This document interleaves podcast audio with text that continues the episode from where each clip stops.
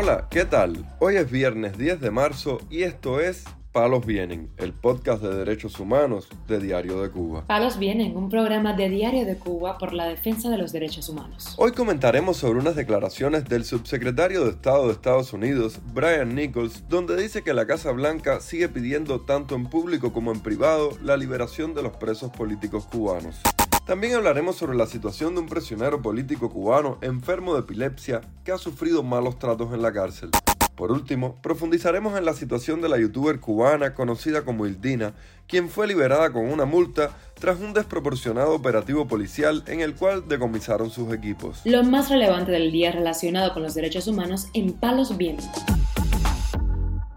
Brian Nichols, subsecretario de Estado de Estados Unidos para Asuntos Hemisféricos, dijo durante un encuentro con exiliados en la Universidad Internacional de la Florida que la Casa Blanca sigue pidiendo la liberación de los presos políticos públicamente y en privado. En conversaciones con funcionarios cubanos, el gobierno de Estados Unidos sigue pidiendo la liberación de los presos políticos y siempre hacemos énfasis en que el pueblo cubano debe poder elegir dónde vivir y el gobierno debe permitir que sus ciudadanos regresen a Cuba afirmó el político estadounidense, quien agregó que, aunque se oponen firmemente al exilio forzoso, Estados Unidos no dará la espalda a los presos políticos y si quieren venir, exploraremos las vías disponibles bajo la ley estadounidense para acogerlos. También este miércoles el Observatorio Cubano de Derechos Humanos solicitó a la Oficina del Alto Comisionado de Derechos Humanos de Naciones Unidas la liberación de los presos políticos en Cuba y la protección a las mujeres cubanas. Hemos enfatizado en la peligrosa situación de los prisioneros políticos, el estado de salud de muchos y la hambruna que padecen en las cárceles. También sobre la grave situación de familiares, como el caso de Ailex Marcano y otros integrantes de la agrupación recién creada Cuba de Luto.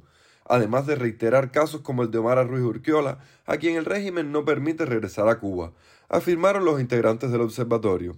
En los encuentros en Ginebra, estos integrantes exigieron que se escuchen los reclamos de los colectivos feministas y del activismo social, que demandan mayor protección a las mujeres ante la violencia machista y política. La delegación del Observatorio Cubano de Derechos Humanos recordó que los observatorios independientes Alas Tensas y Yo Si Te Creo documentaron 36 feminicidios en Cuba en 2022.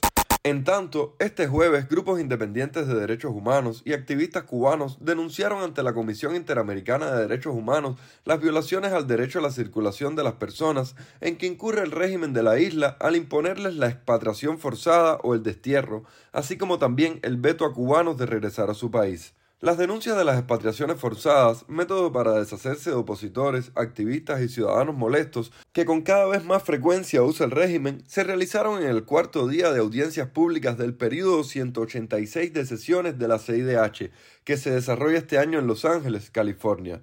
Los testimonios presentados coincidieron en que el derecho a la circulación de las personas ha sido uno de los más violados en los últimos años por el régimen cubano, puesto que ha sido ampliamente usado para reprimir a las personas que participaron en las protestas masivas del 11 de julio y otras sucedidas en los últimos años. Activistas de la asesoría legal Cubalex y del colectivo Justicia 11J resaltaron que a pesar de que este derecho está consagrado en la Constitución cubana de 2019, varios decretos sobre seguridad nacional han sido usados para limitar la libre circulación de las personas en la isla, incluida la prohibición de salida o ingreso al país de cubanos que representen un peligro, a pesar de que no haya sobre estas personas una acusación legal.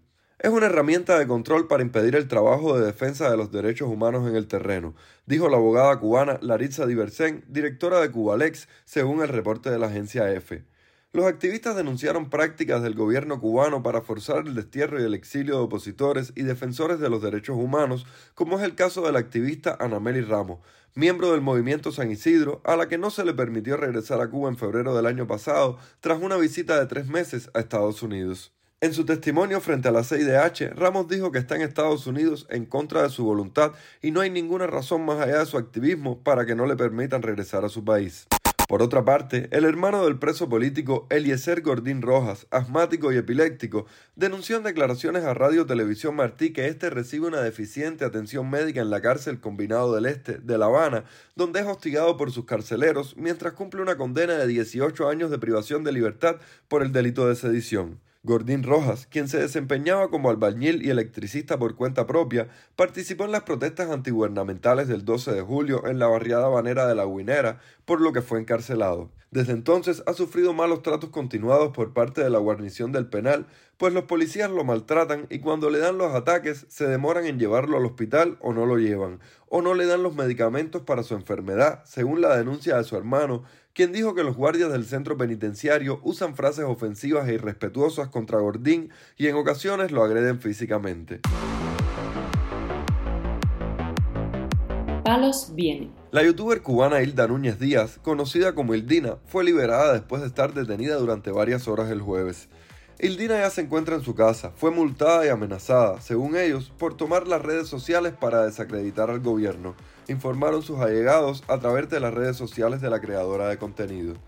Le hicieron amenazas de todo tipo, como ellos bien saben hacer. Ella no tiene cómo comunicarse porque se quedaron con todos sus dispositivos, celular, laptop, etc., precisó la nota compartida por sus allegados se encuentra muy mal psicológicamente después de todo lo que le hicieron pasar y de ser tratada como una criminal.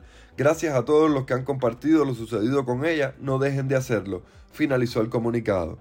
La joven fue interrogada por la policía política en el Centro de Operaciones de Santiago de Cuba, luego de ser detenida durante un despliegue policial de decenas de efectivos uniformados y agentes de la seguridad del Estado en su vivienda en esa ciudad. Núñez Díaz, graduada de Ingeniería Industrial, se ha dado a conocer sobre todo por ayudar a personas de la tercera edad y familias en Santiago de Cuba con alimentos, ropas y medicinas. Ello gracias al dinero donado por sus suscriptores del exterior, lo que le ha valido numerosas amenazas por parte de las autoridades cubanas. La propia Núñez Díaz denunció previamente las presiones que recibe pese a ser madre de un bebé. En el último de los videos que compartió en su canal de YouTube, aseguró que después de que estuviera en un mercado de la ciudad de Santiago de Cuba comprando comida para regalarle a ancianos y personas necesitadas, la policía política advirtió a la administración del lugar que quedaba prohibido grabar allí y que no podía vendérsele ningún producto a la joven youtuber. En febrero último, durante un viaje a La Habana, Núñez Díaz recibió amenazas de un agente de la seguridad del Estado que se identificó como miembro del DTI, quien le dijo que no podía hacer más videos en La Habana o iba a tener complicaciones en su vida, denunció a través de su canal de YouTube. A finales de diciembre del pasado año, los directivos de la Universidad de Oriente amenazaron con expulsarla de su puesto como profesora en ese centro docente si continuaba subiendo videos a las redes sociales, según denunciara en su canal. El canal de Ildina, creado en noviembre de 2020, tiene 103.000 suscriptores y ha recibido desde su creación más de 13 millones de visitas. Palos Vienen, un podcast de derechos humanos de Diario de Cuba con la producción y conducción de Mario Luis Reyes. Muchas gracias por acompañarnos este viernes en Palos Vienen, el podcast de derechos humanos de Diario de Cuba. Pueden escucharnos en DDC Radio, Spotify, Google Podcast, Apple Podcast, Telegram y SoundCloud. Yo soy Mario Luis Reyes. La próxima semana volvemos con más información.